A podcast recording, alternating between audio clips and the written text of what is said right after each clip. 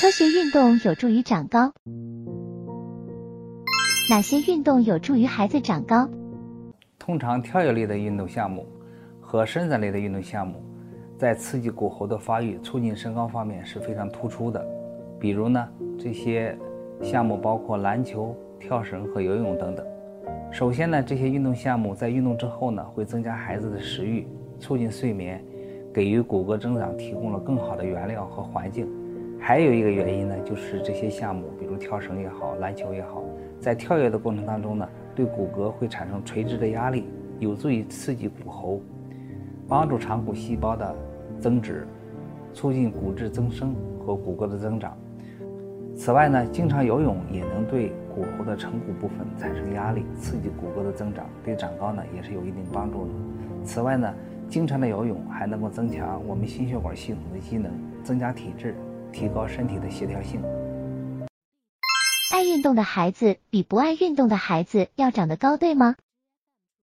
这种说法是有一定道理的，因为适当的体育运动可以刺激儿童长骨骨骺的发育，同时呢，也可以增进骨骼吸收钙和磷的能力，加强骨内沉积骨矿物质的效率，从而提升骨的生长速度。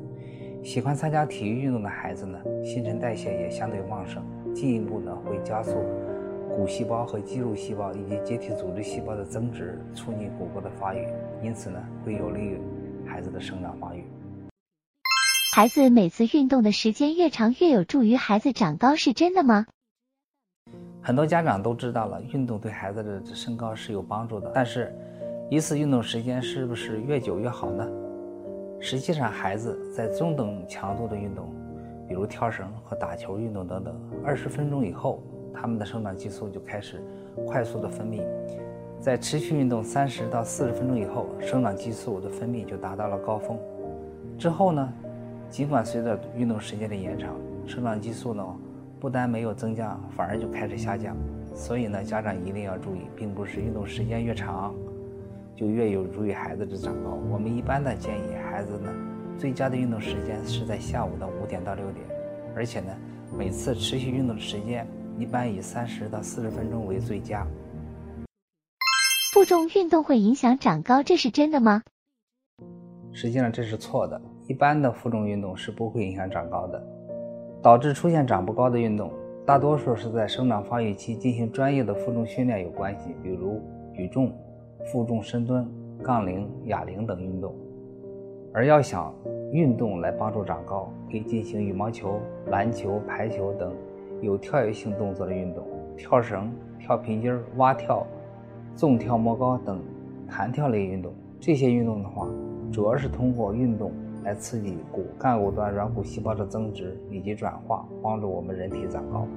最重要的是要坚持，每天我们要有固定的时间，不间断的运动至少半个小时以上，而且呢，心率要保持在一百四十左右，这样才能有助于生长激素的分泌，从而促进身高的增长。拉伸运动有助于长高是真的吗？确实，拉伸运动可以做到物理长高。